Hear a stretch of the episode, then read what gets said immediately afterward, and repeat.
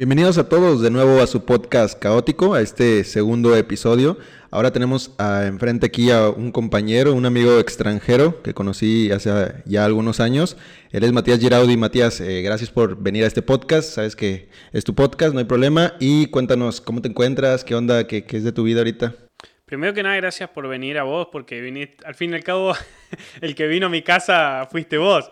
Pero sí, no, es, es un placer, ya sabes, desde el primer momento que, me dijiste, te dije que sí, eh, nos gusta hablar. Eh, es una charla como cualquier otra, como cuando nos tomamos unas cheves y jugamos al FIFA. Es algo igual. Y bueno, espero que a la gente le guste, es contar un poco cómo se vive fuera de casa, cómo se adapta uno a lo que es eh, una vida lejos de la familia, a, una, a costumbres nuevas, a una nueva vida, eh, a una forma de vivir muy diferente, por más de que tiene eh, algunos parecidos y que caí en un lugar que es muy parecido de donde vengo, sí eh, fue, fue difícil acostumbrarse, pero bueno, feliz, feliz porque me enamorado de Monterrey, así lo digo, enamorado de Monterrey. Oye, ¿y qué, qué, onda? Cuéntanos también, estaría padre que nos contaras de dónde eres, ya sé que eres de Argentina, pero específicamente, no sé cómo se les llama, estados o ciudades o pueblitos, güey. Sí, no, bueno, la, diferencia es, eh, para lo que ustedes es un municipio, nosotros es una ciudad, el estado de ustedes es la provincia y obviamente el país. Yo vengo de San Francisco, una ciudad del, del estado, como dirían acá de Nuevo León, de la provincia de Córdoba, diríamos nosotros. Es un pueblito chico, bueno, es una ciudad, pero es un pueblo grande, así le decimos en, San Francisco, que es un pueblo grande, porque es una ciudad de 70.000 personas, eh, todos se conocen con todos, cuando pasan las noticias todo se sabe, eh, y bueno, es muy diferente a la vida en Monterrey, obviamente. Oye, ¿y qué hacías allá? ¿Qué, te dedicabas? ¿Qué, solías hacer? Digo, más allá de, los fines de, fiesta, ¿qué, te dedicabas? ¿Cuáles eran tus oficios allá o qué pretendías hacer en Argentina? Digo, cada quien tiene su, estilo de vida, sus metas, sus objetivos. ¿Qué hacías allá en, Argentina? Bueno, em, asociándolo al trabajo que tengo hoy en día, que es basado en esta linda profesión que es el periodismo, em, yo esto lo tenía como hobby, porque em, en, el lugar donde, de donde vengo es una ciudad muy chiquita, el club, imagínense que juega en una, lo que sería en una tercera o cuarta división de, la, de la Liga Argentina. Entonces, no es tanto lo que te...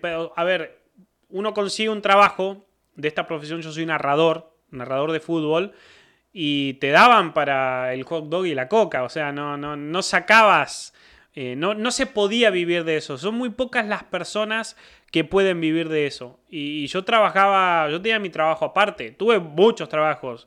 Eh, atendí negocios familiares. Mi, familia tiene negocio. O sea, mi mamá era de tener negocios. Todavía hasta el día de hoy. Eh, ya no es dueña, pero sí maneja el negocio. O sea, ella trabaja como encargada de un negocio. Yo antes de venir para acá trabajaba en una fábrica, por ejemplo, que nada tiene que ver con, con el periodismo. Y los fines de semana narraba partidos. O sea, sábado y domingo, yo trabajaba de lunes a viernes en la fábrica y sábados y domingos narraba partidos en las diferentes ligas de la ciudad eh, o ya en la, en la, liga donde jugaba el equipo de la ciudad, que es Sportivo Belgrano, juega en el Federal A, que sería algo así como una tercera categoría más o menos del, del fútbol argentino. Entonces, no, no, te pagaban bien por eso. Oye, y, y cuéntanos, en este caso, ¿Qué viene siendo un narrador, narrador de fútbol? Porque, bueno, muchos conocen lo que es un narrador, pero a lo mejor lo confunden con un comentarista, con un periodista, con un reportero. O sea, ¿qué es un, narrador como tal? ¿Cuál es eh, el trabajo de un narrador, en este caso en el fútbol? No, el narrador es, el que ustedes escuchan que grita los goles en los más conocidos, no sé, el perro Bermúdez, por poner un ejemplo, que es el más, yo creo que es el más conocido de México, él es un narrador de fútbol nato. Eh, yo aprendí desde muy chico eh, ya, ya narraba, a ver, yo jugaba los partidos y los narraba a la vez. Eh, hacía mucho, jugaba mucho con esto de narrar y desde chico le decía a mi familia que yo iba a ser narrador, lo que en Argentina le decimos el relator de fútbol. Mariano Clos, Sebastián Viñolo, que son los más conocidos por ahí en, en, o sea, de Argentina son los más conocidos por la Copa Libertadores y todas esas cuestiones, como que a mí me inspiraban y yo trataba de copiarles o de narrar, no sé si escuchaste alguna vez esa, famosa frase, eh, ¿qué es lo que pasó, don Niembra? De, Mariano Clos, bueno, era, era, era claro, el famoso, cántalo, cántalo, cántalo, cántalo, o sea, esas cuestiones uno las copiaba de chicos. Y ya de más grande, bueno, hice un, un curso con un narrador muy conocido que es Matías Barzola, y, bueno, empecé.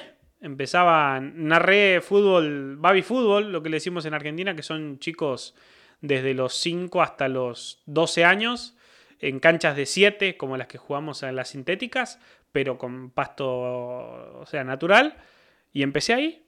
Me ha tocado narrar en una piedra, sentado en una piedra y con un celular en la mano, o sea, ni siquiera un micrófono. Oye, que Qué, interesante, fíjate. Eh, sí sabía, ahí me habías contado un poquito de, tus inicios. Oye, ¿y cómo fue esa eh, llegada? Digo, ahí entendemos, bueno, tengo entendido que eh, fuiste por fútbol. El fútbol fue el que como que te dio las puertas de entrada, precisamente la narración, a venir a México. Digo, eh, ¿por qué venir a México? ¿Cómo estuvo ese asunto? Y más que cómo estuvo... ¿Cómo estuvo en tu cabeza, güey? O sea, ¿qué, qué pensaste ese transcurso de que ya tenías tú tu, tu trayectoria, sabías narrar, te conocían ahí en los equipos, o sea, ya eras conocido en el simple hecho de que ya tenías tus trabajos allá, a lo mejor podías seguir de eso, tenías más eh, escalones eh, por, por, pisar.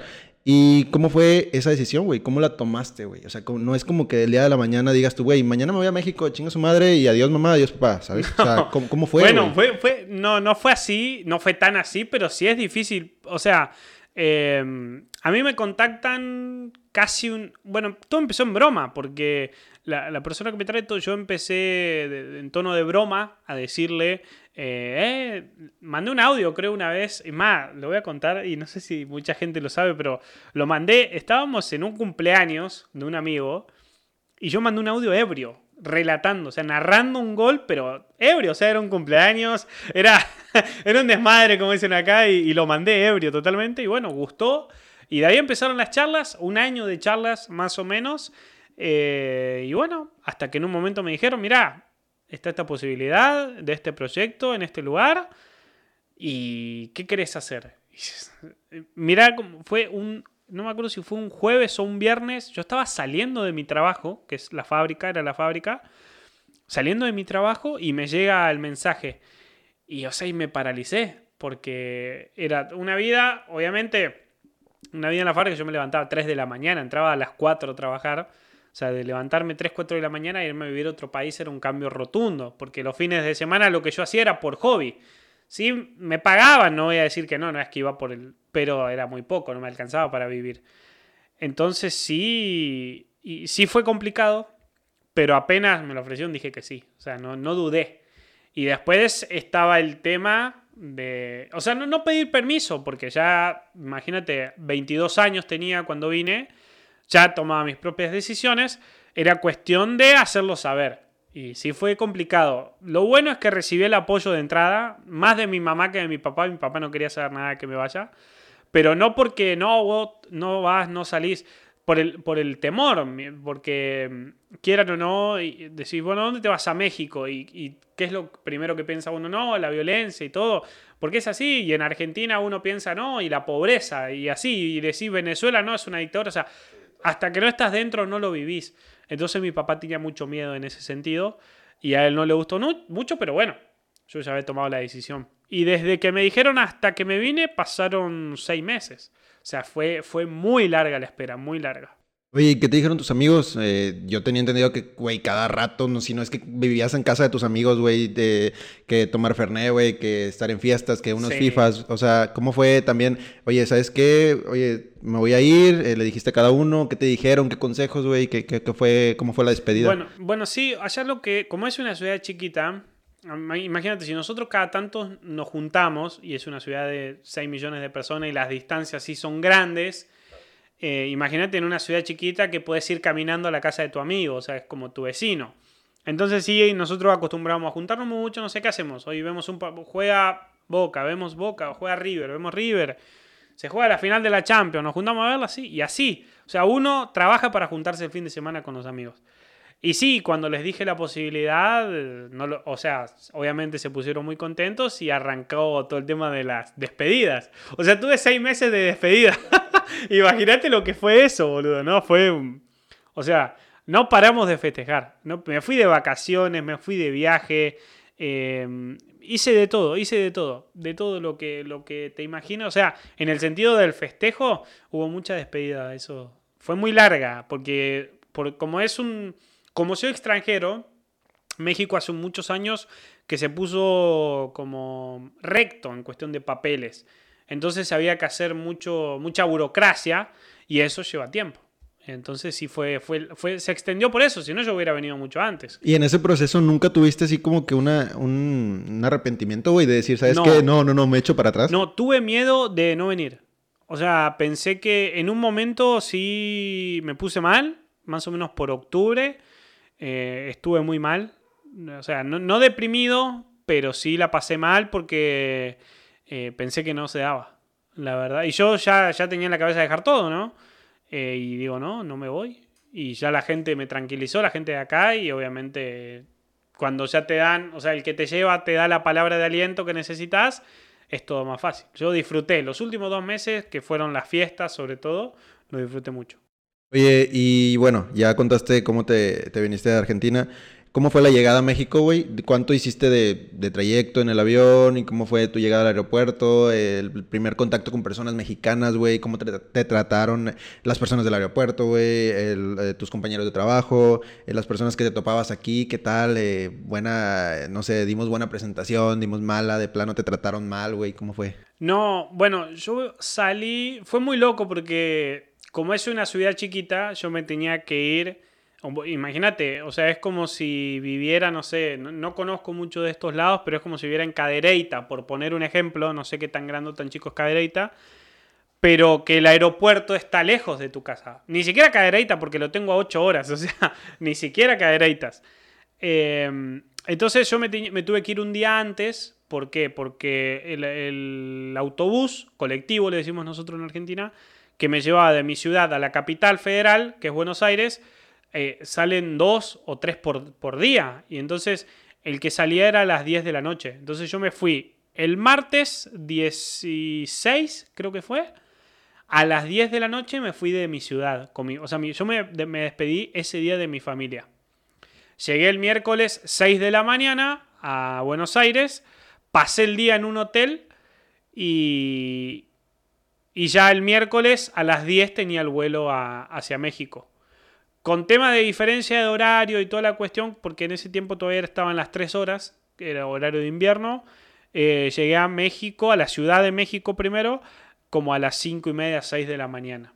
Y imagínate, a esa hora no reaccionaba. Lo que sí fue larga la cola en... en- Aeropuerto. Sí, no, pero en migración. Ah, claro. En migración, por tema de papeles, o sea, éramos muchas personas. Sí fue largo. Sí fueron unas dos horitas de espera.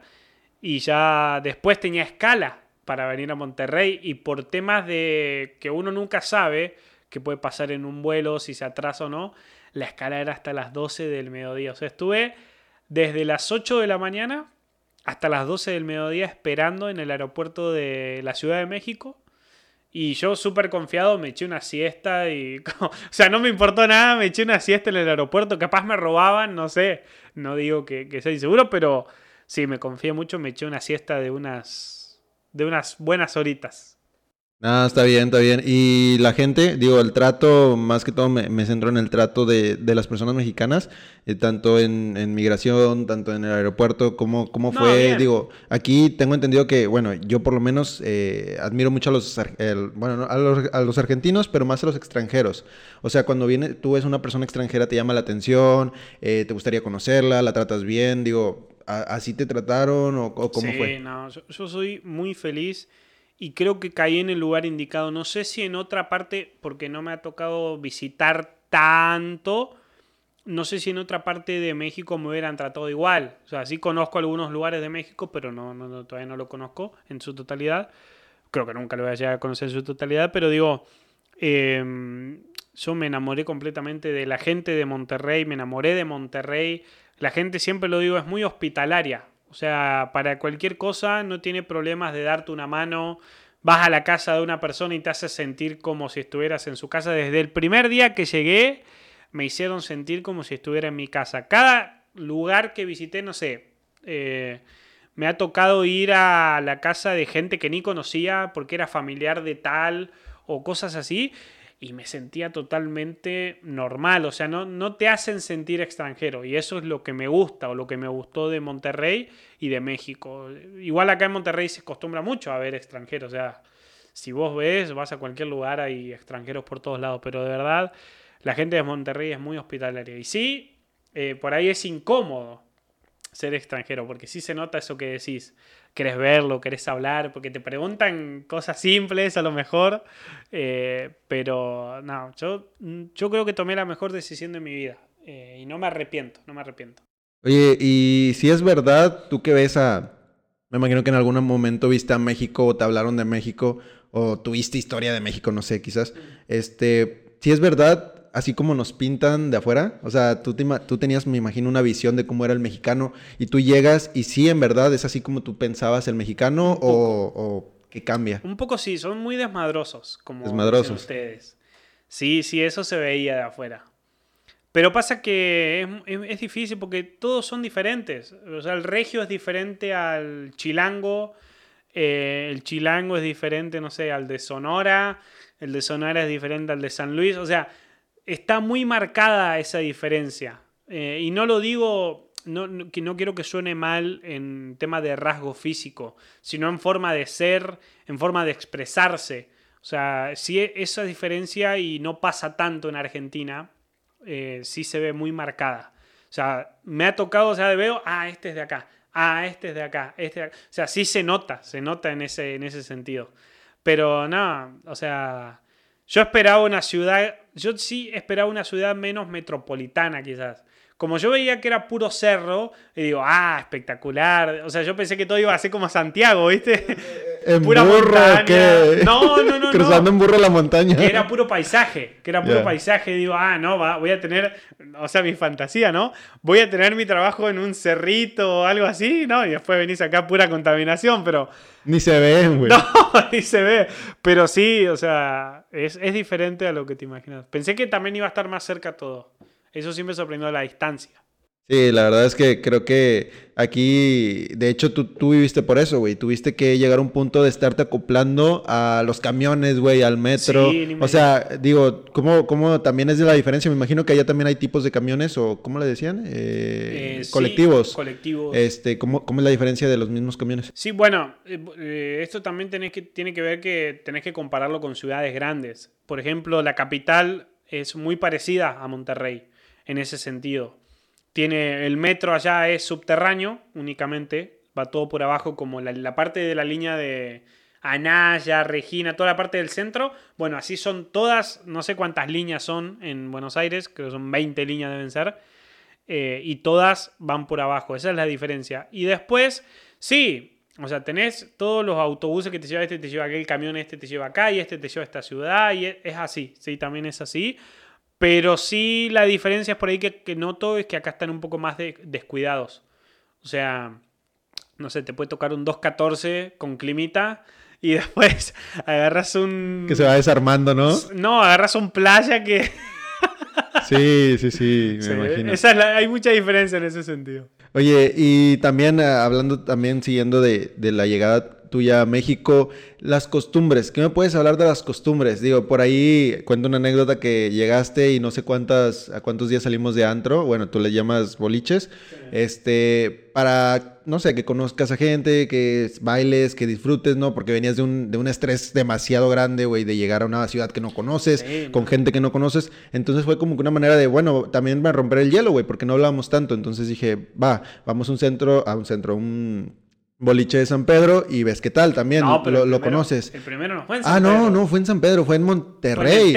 en En, casi San Pedro, está en la, está en la partecita pero buena. Fue en el TEC, pero sí, fue En, en, el TEC, en Paseo TEC. Eh, ¿cómo, ¿cómo, ahí también eh, te digo de las costumbres porque me acuerdo que ahí te pusieron un sombrero, güey. Sí. Eh, ahí tenemos una foto donde estás con el sombrero mexicano y todo.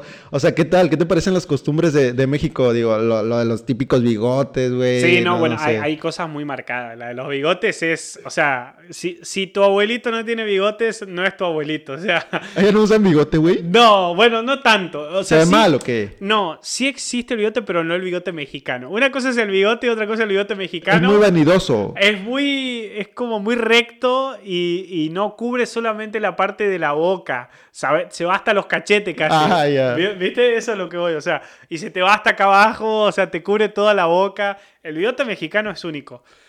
Eh, sí, a ver, las costumbres sí son raras en algunas cuestiones.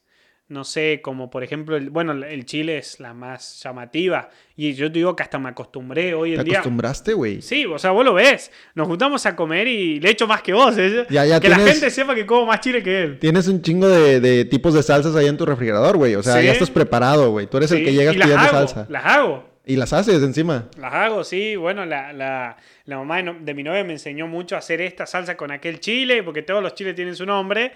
Entonces, como que agarré desde ese lado.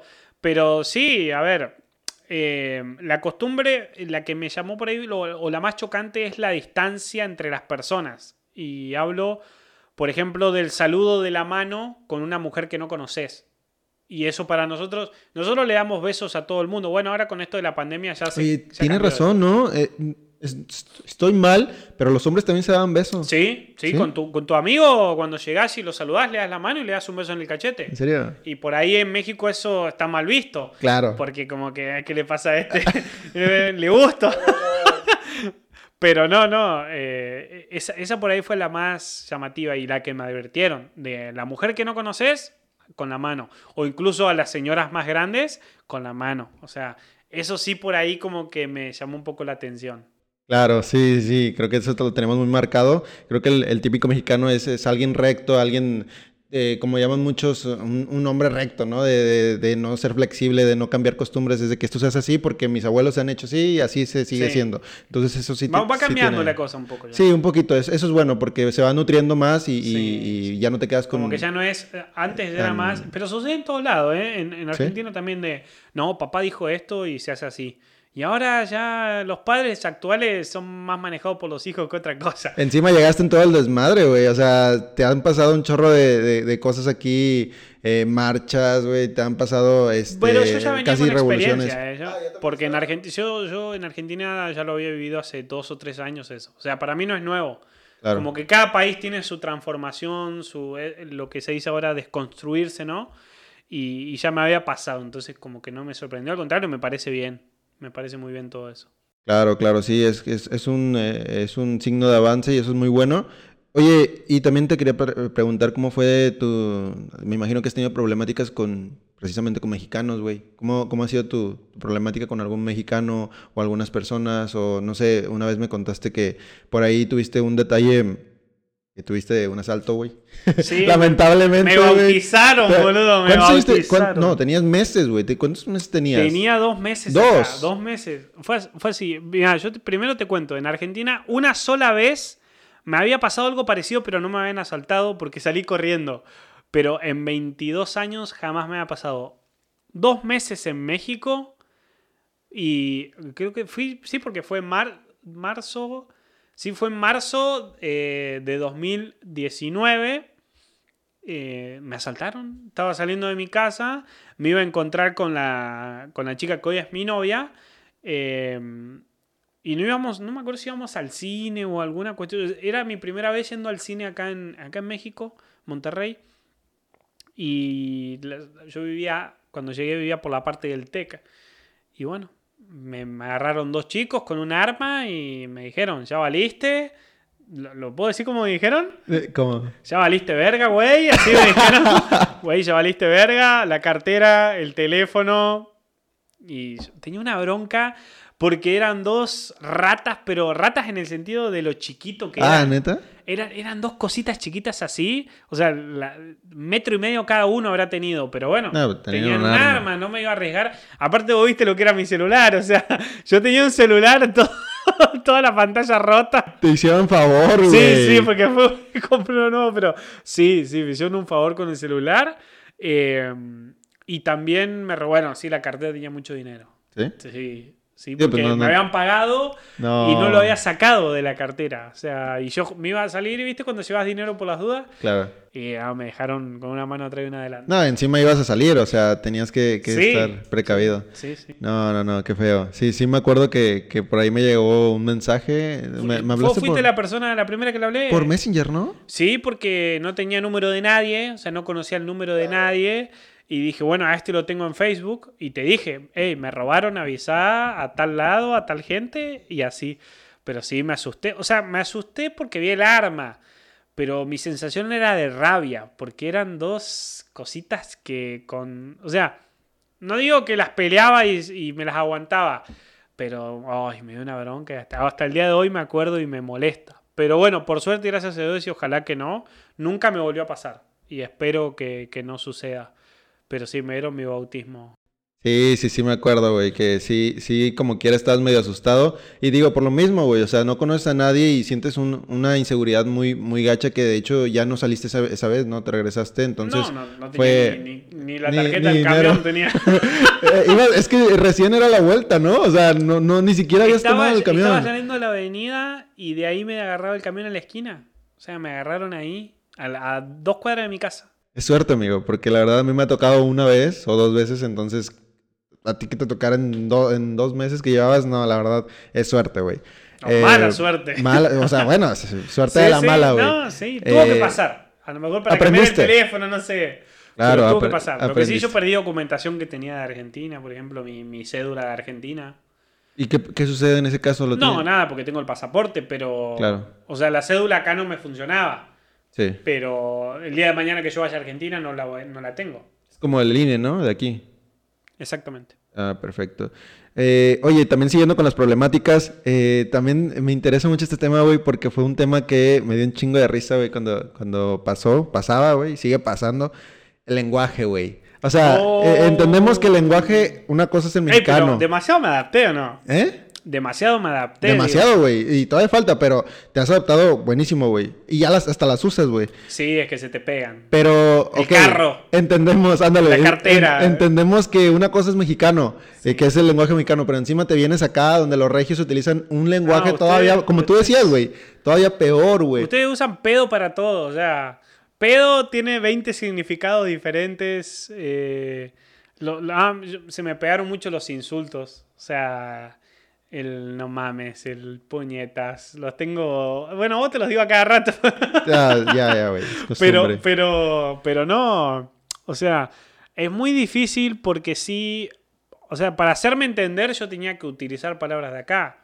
O sea, yo no puedo ir a, a un negocio y comprar, no sé, no se me viene a la mente algo que, que me, o sea, que sea diferente acá en México a Argentina, pero no puedo ir y pedir tal cosa porque no me van a entender, ¿me- ¿se entiende? O sea, yo no puedo ir y decir una remera, tengo que decir, un- ¿cómo le dicen? Una camiseta. Claro, una camiseta. Una, ¿cómo, cómo es la palabra? Playera. Una playera, una sudadera, o, o sea, Eh, ¿Cómo le decías el buzo, güey? el buzo. ¿no? Para nosotros la sudadera es el buzo, o suéter como mucho. De hecho, una vez pasó, güey, yo, yo me acuerdo que cuando empezamos a, a querer salir, tú me decías, eh, de hecho, no, eh, cuando estábamos trabajando, me decías, vamos a- al boliche, ¿te acuerdas? Ah, Tú me- tú bueno, me eh, decías, yo, yo invito a una, no sé, el día de mañana...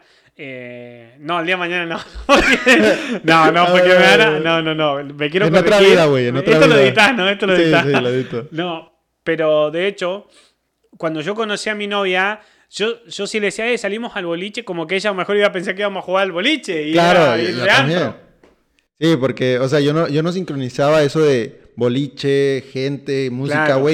Tú, tú me dijiste boliche y dije, ah, dale, pues aquí hay un boliche por aquí cerca. Entonces ya fue donde, oye, ¿qué es para ti boliche? Y la chingada. Y, aun, y, y de hecho, como quiera, tú me has dicho que son diferentes. O sea, son diferentes estilos lo que se maneja allá, lo que se maneja acá, a lo mejor. Y encima, como tú lo viviste, o sea, hay diferentes tipos de que te vas a San Pedro, te vas al centro, Ah, te sí, vas a. No, yo soy de lo popular. Sendero. Soy de lo popular. Yo prefiero donde hay cumbia.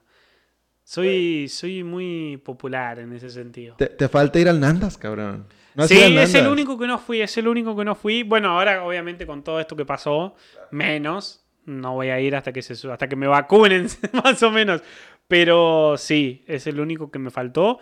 Eh, pero a ver, yo, yo te. Lo de las palabras, ah, creo que hasta el día de hoy todavía me cuesta. Bueno, vos, vos y los que ya, digamos, tengo mucho trato en mi trabajo, en la familia de mi novia, como que ya se acostumbraron. Eh, pero sí me, me, costa- me cuesta mucho. Me cuesta mucho todavía hasta el día de hoy. Yo trato, no sé, si me tomo un Uber, trato de dar las indicaciones como si fuera mexicano. No sé, le digo, espérame, por favor. le digo, espérame un tantito o algo así. No, no me sale porque no hablo así.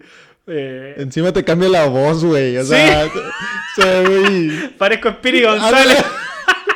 Y dices, ¿este güey de dónde es, güey? ¿Qué- qué? Sí, no, No, pero- Parezco jamaiquino. Ándale.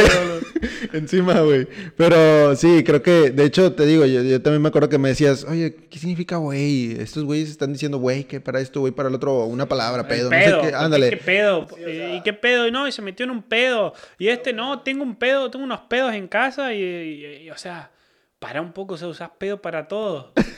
Y bueno, sí te confundo un poco. Está bueno, güey, está bueno. Es, es algo que nos caracteriza mucho, ah, bueno, en este caso a los regios, porque me imagino que cada, cada estado tiene su forma de, de hablar. Tú lo has visto, güey, has Sí, viajado un sí. poco. Este, pero bueno, ya centrándonos un poquito más en el, en el tema que, que también eh, tengo preparado para el día de hoy, es el, el trabajo. O sea, ¿cómo te ha ido en el trabajo? ¿Qué es lo que, tus metas, tus objetivos que has, que has eh, establecido? Digo, a fin de cuentas viniste a México por una razón, que es para seguir creciendo profesionalmente, seguir creciendo personalmente, aprender cosas nuevas, Sí, güey, claro. nuevas oportunidades. ¿Cómo te ha ido? Eh, ¿Qué viene para Matías Giraudi, güey? No sé, ¿qué has aprendido? ¿Y en qué te estás desa- desarrollando, güey? No, bueno, yo, yo vine para una cosa y estoy haciendo otra. Así de simple. O sea, yo vine a narrar y estoy escribiendo, reporteando, como le dicen acá en, en México.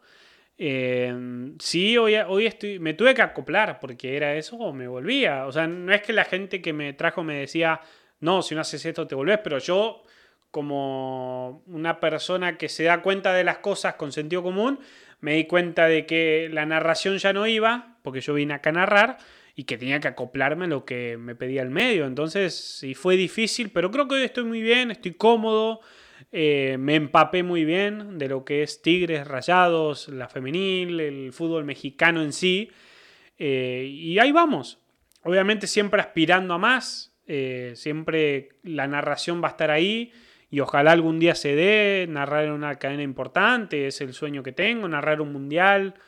Y bueno, soy joven, lo sé, por más que ya estoy por los 26 casi, eh, todavía me considero una persona joven y creo que esta carrera te da, te da de comer recién a los 40 si haces las cosas bien. Así que desde ese lado me quedo tranquilo y estoy muy feliz porque me gusta mucho, me acoplé bien y me gusta mucho el fútbol mexicano, me gusta mucho la esencia del fútbol mexicano. Estoy muy tranquilo porque vas a un estadio y es una tranquilidad de que sabes que no va a pasar nada. Bueno, obviamente hay las broncas y, y se, se caen a trompada acá, allá y hay, pero son pocos, son pocos. O sea, son más los que... A mí me ha tocado, no sé, a- hacer sondeos fuera de los estadios, incluso los hice con vos y la gente... Me regalaron una máscara, boludo, una máscara de luchador me regalaron. del Atlante, güey. O sea, yo tengo, yo tengo anécdotas de todo tipo ah, cubriendo los, Güey, los te, post te partidos. quisieron dar un beso, güey. ¿Te acuerdas? Te robaron un ah, beso, una un vez señor, un, güey. señor me quiso robar un beso. No, no, no. O sea, Sí, estaba con todas sus cervezas encima. Sí, pero de todo eso me ha tocado el señor que me regaló la máscara, eh, videos virales incluso, Ah, sí, claro. videos que se volvieron virales. No, no. Yo soy un agradecido porque la gente siempre me trató muy bien. Nunca, jamás, creo que una o dos veces pude haber tenido ahí alguno que otro que se enojó, pero jamás tuve ningún problema. O sea, nunca nadie me quiso pegar, nunca nadie me dijo, eh, andate de acá porque te vamos a. No, no, no, jamás. Eh, y eso lo valoro y lo, re- lo remarco. Porque me ha tocado ir a otras ciudades, como por ejemplo Aguascalientes, eh, con Rayados avanzando a semifinales, o a la final creo que era en el 2019, y la gente de Necaxa se portó muy bien conmigo, yo hice el Facebook Live desde afuera y la gente respondía con toda la buena onda, y no, o sea, espectacular. Así que yo tengo solo agradecimiento con la gente que, que va a los estadios.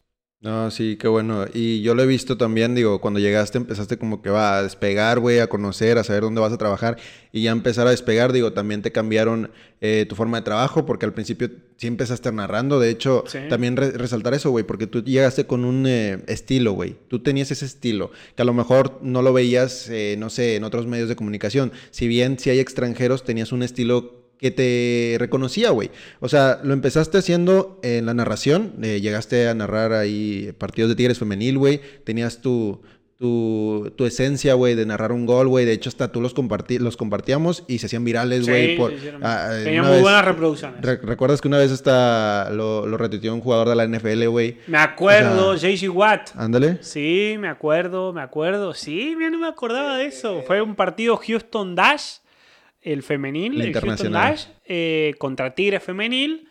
Y me acuerdo que creo que es el gol de la esposa de JC Watt, o no sé si ya se casaron o cómo es la, novia en ese momento, creo que están comprometidos, no me acuerdo.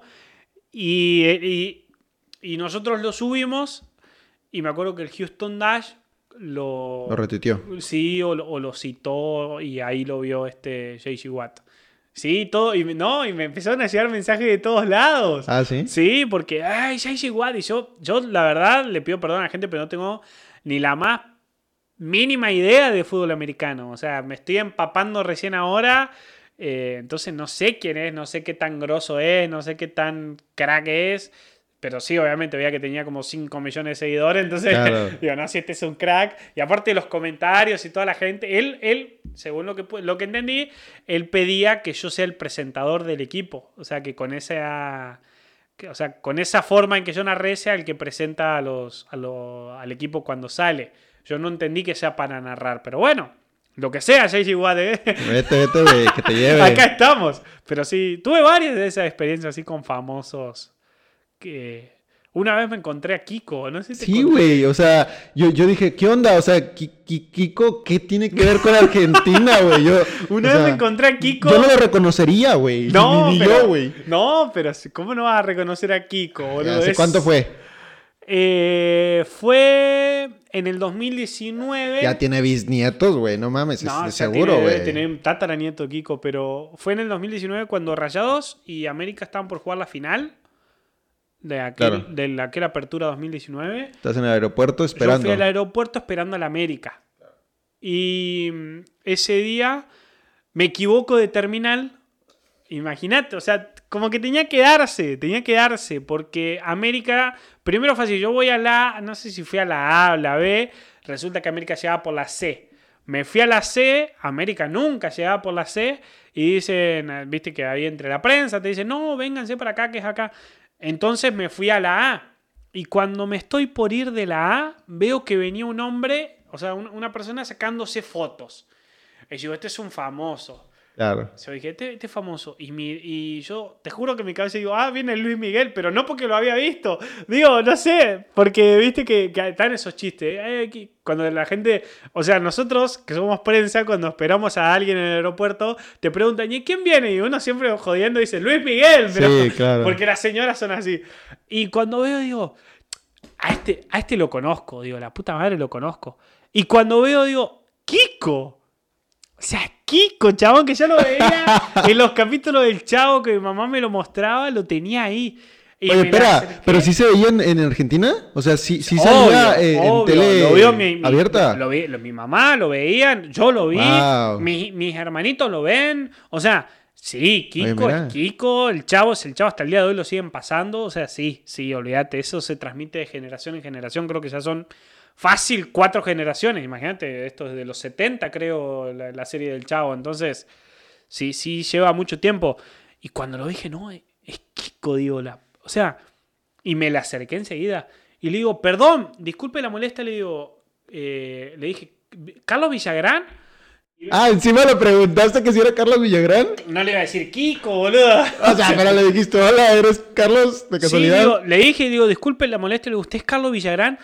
Pero yo estaba, o sea, sentí que había conocido a, mi ídolo de toda la vida. O sea, sí me gusta el chavo, me encanta todo. O sea, pero no es que me muero por Kiko, pero claro, lo tenía ahí, o sea, entonces era algo loco.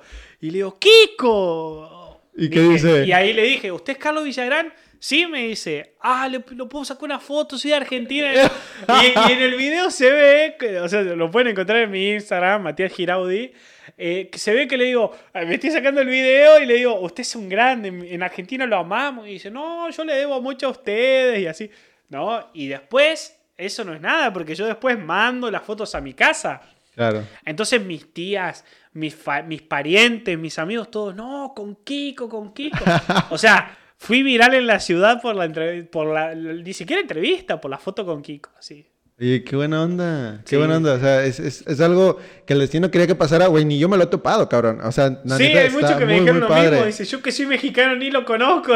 Ándale, o sea, no, no, qué bueno. Yo vi, yo vi las, las fotos, creo que las vi y las subiste a Facebook, algo así. Sí, y yo dije, wow, o sea, qué onda. O sea, me sorprendí. Dije, primeramente me sorprendí que lo, que lo conocieras. O sea, que dijeras tú, ah, güey, es, es, un ídolo, es, una persona que admiro.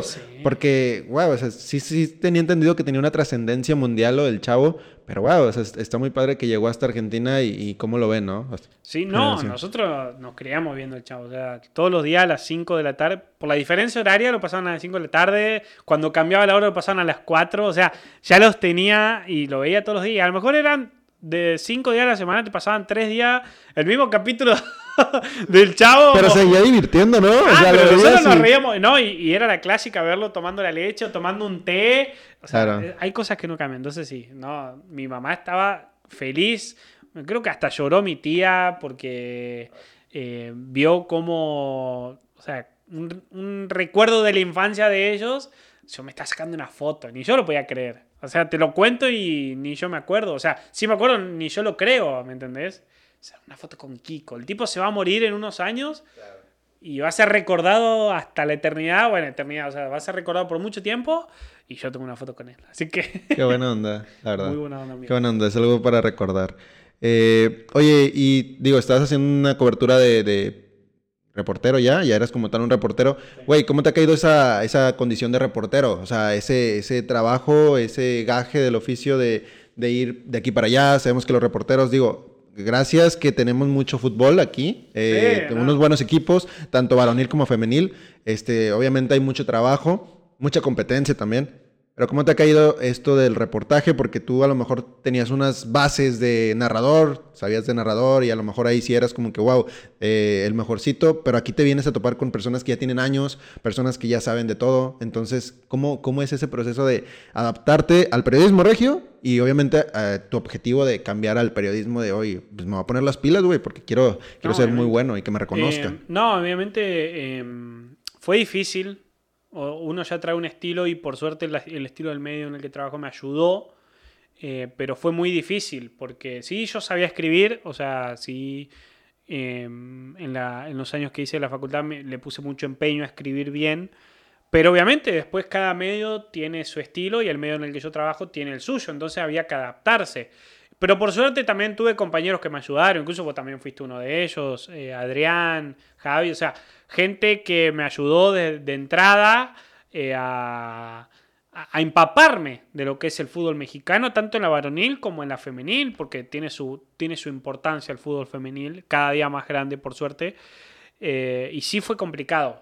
Hasta el día de hoy me cuesta, no sé, me ha tocado de hacer, no sé, podcast o me ha tocado de hacer eh, hasta notas de gente que no conocía, ¿me entendés? No sé, de tal jugador que debutó con Tigres y se fue a la América y fue un plumazo y después este que la cagó en aquella, en aquella final y yo quedo así como, ¿de qué carajo me está hablando? ¿Me entendés? Pero bueno, es cuestión de aprender, todos los días se aprende. No, no, qué bueno. Eh, ese aspecto sí te entiendo porque, güey, tienes que ponerte al día. O sea, si bien a lo mejor sí veías unos partidos allá en Argentina, pero muchas cosas no se saben, güey. O de equipos que a lo mejor van en ascenso apenas, güey. Equipos nuevos, Mazatlán. no lo conocía, Entonces, claro, o sea, tienen su historia ya que, que a lo mejor es un poquito complicado.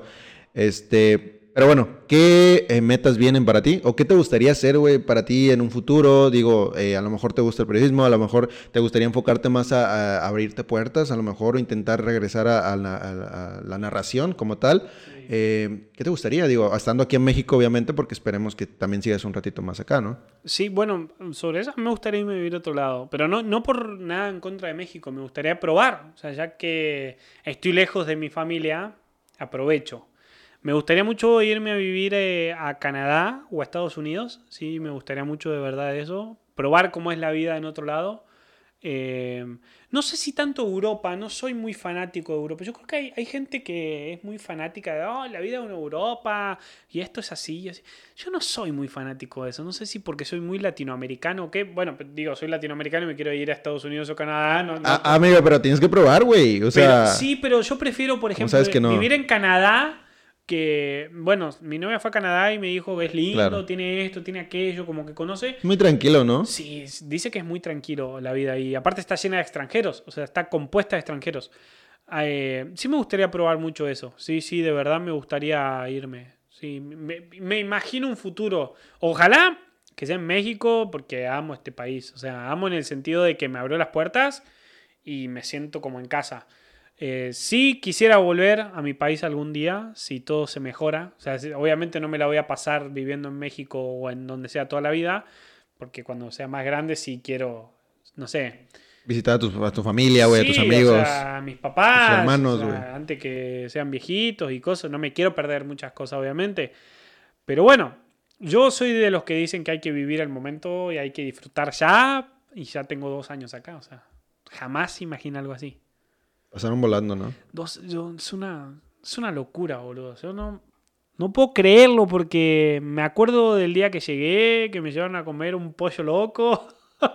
sí, ¿verdad? Y, o sea, pasaron dos años. Y, y por ejemplo, yo me vine a México y mi hermanito más chico, somos cinco hermanos, tenía seis meses. Y hoy tiene, está a punto de cumplir tres años. O sea, ahí me doy cuenta en su crecimiento o en el que le sigue, que va a cumplir 6, que ya empezaron el kinder, como le dicen acá. O sea, ahí me doy cuenta y digo, no, sí, me perdí muchas cosas. O sea, sí pasó tiempo y uno se vuelve viejo, ya voy a cumplir 26, yo llegué con 22. Con 22 cumplí 20... No. No, llegaste... Llegué con 23. 23. 23, no con 22, sí. No me asustes, güey, no estás tan viejo todavía. Eh... Oye, también te quería preguntar, eh, ya que estamos ahí por la recta final, eh, me gustaría preguntarte, güey, hablando de esos también eh, anécdotas más que nada, ¿cuál fue tu momento caótico, tu momento de más caos que has tenido en tu vida? a lo mejor puede ser aquí en México, puede ser allá en, Argentina, digo, también viviste toda tu vida en Argentina. ¿Cuál fue el momento que te causó más caos, güey, en, toda tu vida? a lo mejor el problema o a lo mejor eh, una toma de decisión difícil, güey? Eh, ¿Cuál fue o cuál elegirías como el, momento más difícil, se puede decir, eh, que has vivido en tu vida? es difícil porque sí tuve un par. vale. como en toda familia, ¿no? yo siempre digo que cada familia es un mundo y cada uno vive su mundo como puede, pero el 2014 fue un año muy complicado en lo personal, más que en lo que me pasó, porque eh, me tomé un año sabático, había terminado la secundaria, o acá allá no existe la prepa, es directamente secundaria, seis años de secundaria, o sea, y sin querer me terminé tomando un año sabático, sí, me la pasé acá, fui allá, viajé, todo lo que sea, pero no hice, siento que desperdicié un año que no hice nada con mi vida, ¿me entendés? O sea, no hice nada. O sea, me la pasaba de joda. Y sí siento que dejé pasar un año, pero no me arrepiento de nada. Siempre digo lo mismo, nunca me arrepiento. Y bueno, obviamente después, no sé, la separación de mis papás, yo era muy chiquito eh, y sí por ahí puede haber costado un poco la vida de tener padres separados. Aquellos que tienen padres separados me van a entender. Eh, si es complicada, después te terminas acostumbrando y hasta se te, haría raro tenerlos juntos cuando desde muy chico los tenés separados. Pero bueno, como siempre hay que salir adelante, siempre dije que es cuestión de las ganas que le pone uno de de lo que de lo que quiere uno para su vida. O sea, yo lo aprendí de mi mamá, de mi papá, que siempre a pelearla y si no hay dinero, a trabajar y, y así. Y así me manejo en toda mi vida. Pero sí, si tuviera que elegir un mal momento, obviamente en 2014. Y bueno, después, eh, en 2013 sufrí la pérdida de una tía. En 2016, perdón, en 2013 también. Sí, creo que fueron los dos en 2013, ¿no? Sí, de un amigo y en 2016 perdió otro amigo y en 2011 había perdido un amigo. O sea, tragedias, cuestiones que tienen que ver con la vida, con la muerte, que también golpean. Pero sí, si tuviera que elegir un mal año, un mal momento de mi vida fue ese en 2014. Incluso fue en el año en que engordé. Eh, sí, ¿verdad? Ahorita ya, ya estás agarrando forma, ya, Me estoy recuperando, sí, ya sí. tienes tu rutina, güey. Ya llegas y estás en la mañana en el parquecito, güey. Sí, sí. Digo, bueno, de a poquito estoy sí, acomodándome. Pero sí, yo llegué a México con, sí, fácil, unos 103, 104, 105 si me apurás, kilos encima. Bueno, no encima, o sea, pesando eso, cuando mi, yo siempre estuve deba- debajo de las, o sea, siempre estuve con dos cifras. Sí, claro. Y bueno, ¿qué opinas? Ahorita estábamos hablando antes de iniciar el podcast de la vida nocturna, güey. Eh, eso es un tema muy chido, güey, porque acá, bueno, por lo menos eh, yo No lo que tengo más lindo que salir. estando, claro, güey, tienes No un, nada más lindo un, que salir. un, un sinfín, güey, de lugares para salir de noche, para salir de cita, para salir a conocer gente, güey, para salir a cualquier cosa, güey, que tengas que hacer. Y bueno, lo probamos unas cuantas veces, eh, salir de antro, güey. Eh, salimos al centro, salimos a Monterrey, salimos a San Pedro, güey. Eh, también llegamos a ir a Sendero, por ahí de Andenes. Eh, ¿Cómo viste la vida nocturna, güey? ¿Qué tal? ¿Te gustó? es ¿No te diferente. gustó? O sea, ¿Sí? acá eh, es diferente a lo que es en Argentina. Por ejemplo, en Argentina existe mucho lo que es la juntada en casa. O sea, de juntarte con amigos en una casa, en una quinta. Y La ahí peda morir. casera. Sí, y ahí morir.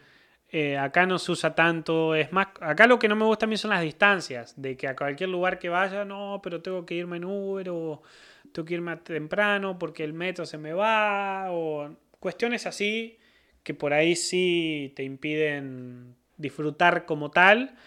Pero acá tenés para. Lo que me gusta es que tenés de todo. Vos querés, no sé, tomarte una cerveza y hablar, te vas a un barcito. Querés ponerte una pedota, te vas a una cantina. Querés salir con amigos, te vas a un antro. O sea, me gustó todo porque tenés para elegir. Querés gastar, podés ir. Querés comer y quedarte a bailar, podés. Querés un lugar de señores, también tenés. O sea, tenés Claro. de todo. tenés de Hasta todo. bar, ¿verdad? Llegaste a ir, güey. Yo llegué a ir al, Al bueno, al Pilos. Al famoso Pilos. Mira. Mi compañero, mi amigo Adrián, le mando un saludo a Adrián.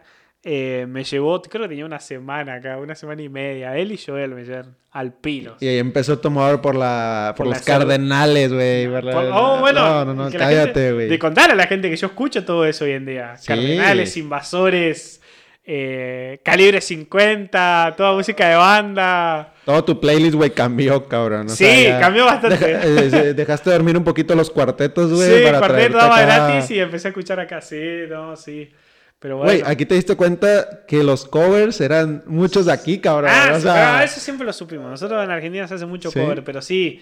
eh, no, no, yo, yo me enamoré de la, de la cerveza de acá. Bueno, me encanta la indio, cerveza negra.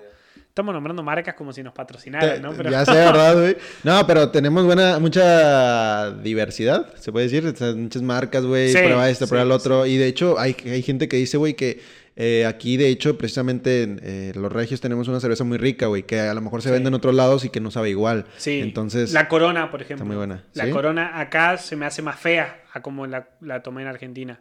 Se me hace diferente. Eh, pero yo me enamoré de la cerveza indio. La cerve- A mí no me gustaba la cerveza negra. Y ahora me, me fascina. Me fascina la- y tomo, bueno, cuando nos juntamos, incluso, bueno, ahora ya se me terminó el vasito, pero tomamos cerveza negra, o sea, es, es algo único.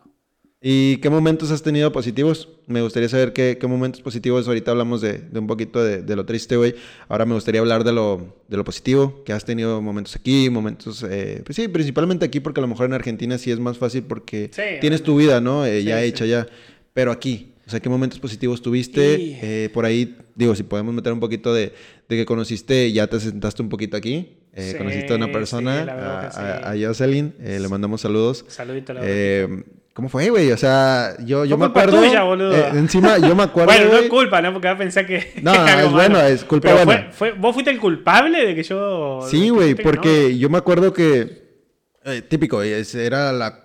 ¿Qué le cuentas? Cuarta salida de antros, güey, a por ahí. Sí, más o Eh, menos, que a fin de cuentas dije, pues va, vamos a, intentar. Que sí le metimos un chingo de lana, ¿te acuerdas? Los primeros días gastamos demasiado, ¿te acuerdas? Gastamos una locura. Que está, Yo creo que ya no me comprado un carro, güey. Sí, güey. O sea, ya. Ah, ex- hubiera comprado un auto con todo lo que gasté esa- Eh, esas semanas. Sí, güey. Entonces, yo me acuerdo que fue como que va, vamos a probar un. un- eh, ¿En San Pedro? Sí, era en San Pedro, y dijimos, vamos a probar algo nuevo. Sí. Este, Y fue- invitamos. fue- invitaste amigas, o sea, Encima- era normal, ni siquiera fue planeado. Sí, ese día. Eh, cla- claro, o sea, fue algo, mm, ¿cómo se le llama? Improvisado, güey, Sí. porque no fue tan planeado. Encima había invitado mucha gente, pero me quedaron mal. Entonces, Sí. la única persona que, que sí me quedó bien fue Mariana y Fernanda, eh, y ellas dos pues llevaron sus amigas. Entonces fue como que nada más éramos nosotros dos, no había nadie más. Claro, eh, encima, Y- el- mi- bueno, eh, que hoy es mi novia, era la amiga de tu amiga, o sea, ni siquiera Claro. era, era alguien conocida para vos, Claro, ni siquiera vos la conocías. Pero bueno, cuando se da, se da. Hablamos mucho de, con ella de eso, o sea, cómo ella incluso no, es de- no era de salir tanto eh, de antro, y esa noche dijeron, bueno, vamos. Y se dio, y nos conocimos, y hablamos. Sí, obviamente el momento más lindo desde que llegué fue ese, porque yo nunca me había enamorado, por ejemplo, o ahora me doy cuenta que nunca me había enamorado, y ya llevo dos años con ella. O sea, es una locura. Es que son mexicanas, güey, entiéndalo, güey. Las mexicanas tienen ese, ese fuego, güey, ese, ese, ese distintivo, güey. de- Y bueno, puede de ser porque yo nunca lo había sentido. O sea, Claro. en, en tanto Le, le da el toque extra, güey. O sea, es un- para ti es una extranjera, güey. Entonces, le da un toque extra, güey. Es lo que yo te comentaba hace, hace rato, güey. Que es emocionante, güey, porque no tienes como un, un- O sea, nunca termina el tema de conversación, güey. O sea, te va nutriendo ella de México, Ah, tú la sí, nutres a ella de, de, este- de Argentina, güey. historias, anécdotas, sí, güey. siempre. Palabras, Nos gusta cabrón. mucho esto de, no sé, de un viernes, un sábado, estar con unas cervezas, un traguito, un fernet, lo Un que sea. fernet. un mate incluso, y hablar de boludeces, de cualquier mamada, como dicen ustedes, eh, pero en el buen sentido, ¿no? Eh, y empezamos, no sé, a lo mejor hablando de la familia y terminamos hablando de Eh, los encima, extraterrestres. encima la tienes viendo a Boca, güey. O sea, Siempre. porque ah, desde que llegaste es como que de Boquita, la Boca, Boca, Boca, sí. no, o sea, juntaste a tus dos amores, güey. No Claro. dijiste no a un, ninguno y Obvio, dijiste. obvio, y obvio. veo tus historias, güey, y está sentadita con su camisa de Boca y al lado de ti, güey. viendo. Siempre, siempre ve los partidos conmigo, siempre, siempre. Incluso hasta la selección argentina, ¿no? Sí, ella es la bruja es lo más. Por eso, por eso nos llevamos tan bien y por eso la quiero tanto. Y por eso caí también, digamos, también en su familia. O sea, yo soy auténtico. Como me escuchan acá, soy con vos. Y sabes que así soy en la vida, en el trabajo. Creo que eso me trajo hasta acá. ¿Por qué cambiarlo ahora? Eh, pero con ella nos llamamos bárbaro y yo estoy feliz. Y, y ella es la principal causa, a lo mejor, eh, de por qué yo no volví. No me volví. O sea, yo la pasé mal. Como toda. No hay persona. Yo no conozco a nadie. Y si te lo dicen, te mienten. Aquel extranjero que se haya ido a otro país y te diga que la pasa bien al 100%. Eso es mentira. Porque en algún momento te cae el 20 de que estás en la loma del culo. De que mm, estás en la otra punta del mundo.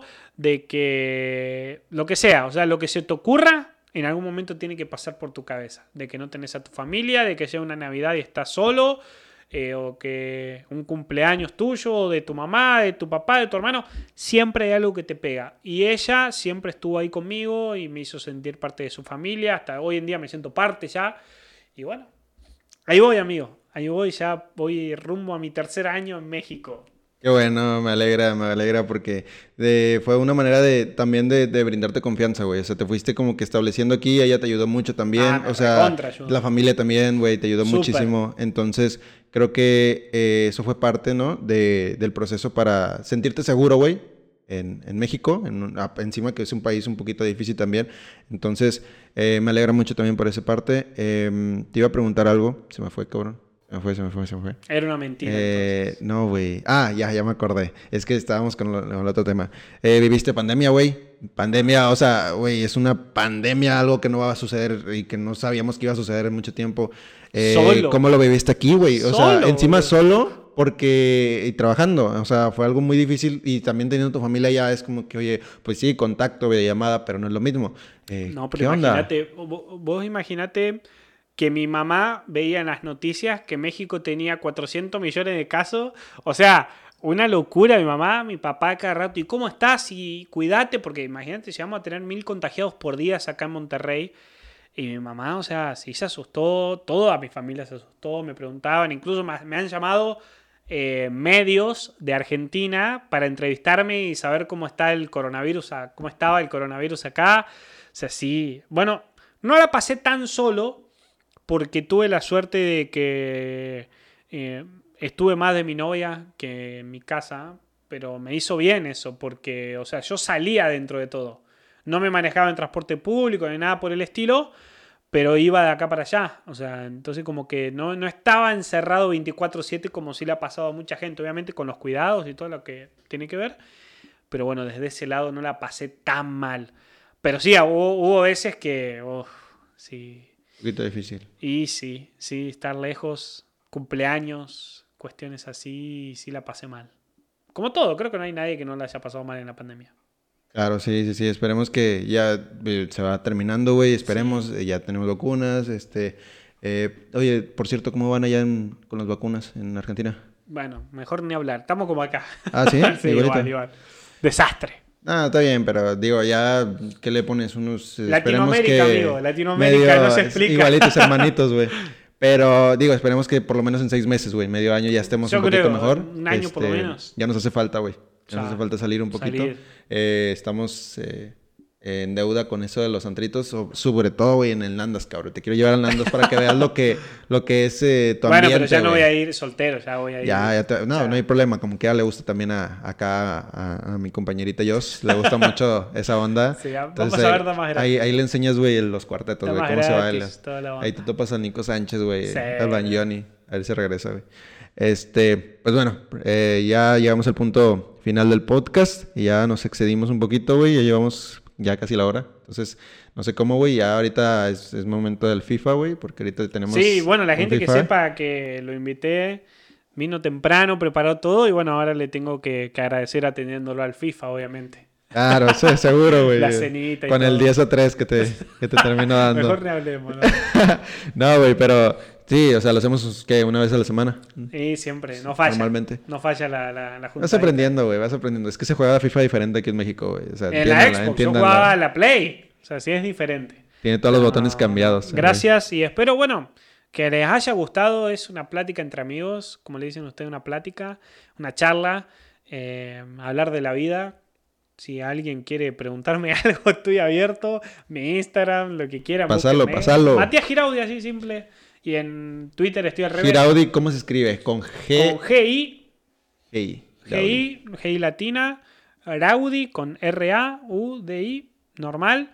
Y en Twitter estoy al revés, arroba Giraudi Matías. Así que búsquenme, háblenme, cualquier para que- acá estoy. Para que conozcan las exclusivas también. Sí, este, sí, la manera de trabajar, güey, que es muy buena. Este, y bueno, eh, también gracias a ti, güey, por aceptarme. Que a fin de cuentas estoy como visitante aquí, güey, es tu casa.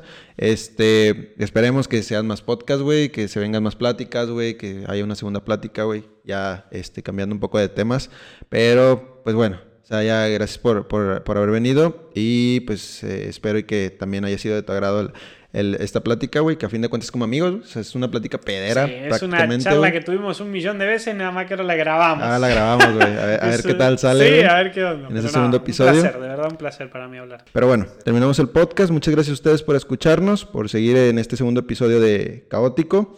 Mi nombre es Cristian Juárez. Eh, aquí tengo a Matías Joaquín Giraudi, ¿verdad? Exactamente, Eh, exactamente, me lo aprendí, güey. Nombre más mexicano que nombre más mexicano que el mío, güey. Este, pero bueno, gracias a todos por escucharnos. Espero que haya sido de su agrado. Y pues ya saben, seguir las redes sociales de, Matías. Igual yo estoy como Cristian JZHZ en Instagram, Facebook, Twitter, donde quieran. Y pues gracias y hasta luego.